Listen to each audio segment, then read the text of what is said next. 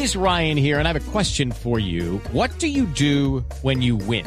Like, are you a fist pumper? a woohooer, a hand clapper, a high fiver. I kind of like the high five, but if you want to hone in on those winning moves, check out Chumba Casino. At ChumbaCasino.com, choose from hundreds of social casino style games for your chance to redeem serious cash prizes. There are new game releases weekly, plus free daily bonuses. So don't wait. Start having the most fun ever at ChumbaCasino.com. No purchase necessary. BGW. Void were prohibited by law. See terms and conditions. 18 plus. Doctor Prada, nosotros cuando supimos de esta reunión del senador Álvaro Uribe y las declaraciones que dio, evidentemente la primera persona que llamamos fue al doctor Guillermo Botero, al ministro de la Defensa, para preguntarle al respecto y para invitarlo aquí. Y nos dijo que no iba a salir a hablar de ese tema todavía porque ya tenían listo la reglamentación eh, del decreto del tema de las situaciones especiales, porque lo que se anunció en su momento es que se había dado una serie de facultades a las autoridades militares para que ellos decidieran, nadie sabe cómo, a quién si se le iban a dar los permisos especiales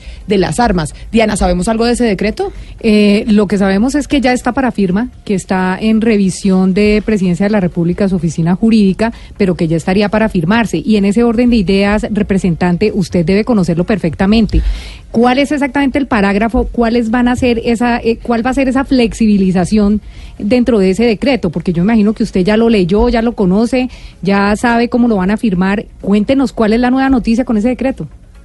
No, mire, yo no puedo ser vocero del ministro Néstor, él tiene que salir a, contar cuáles son los, los parámetros. El decreto ya está firmado, lo que hay es una, eh, una directiva que está proyectada y lo que yo entiendo, la información que yo tengo, es que le han, le han quitado eh, le han quitado, digamos, la, la facultad al jefe de Estado Mayor en las brigadas o en los batallones de que simplemente por una apreciación subjetiva determine quién tiene o no la posibilidad de que se le entregue el permiso. Claro, pero entonces... Es decir, la directiva eh, trae con ella entiendo unas situaciones para que sean analizadas de manera muy objetiva. Pero ¿cómo, ¿cómo se analizaría objetivamente? Es decir, ¿cómo se determina quién sí puede portar un arma y quién no? Porque no quién lo determina? ¿Y quién lo determina? No, pero lo habían, habían dicho y, es lo que le escuchamos al, al doctor Cristian Garcés, representante de la Cámara, en su momento que se le había entregado las facultades a las autoridades militares y que ellos definían cuáles son esas eh, esos puntos que se van a tener en cuenta, esas variables para lo definir... determina cada brigada, Camila. Cada brigada, cada ciudadano que eh, cree necesitar protección y, armarse de alguna u otra forma. Es un pues criterio subjetivo el, que va a primar. Pero basado en claro, va, a, la, a la brigada más cercana y pide el salvoconducto. Pero precisamente lo que hay, lo que tengo de información es que lo que está proyectado en esa directiva le quita subjetividad.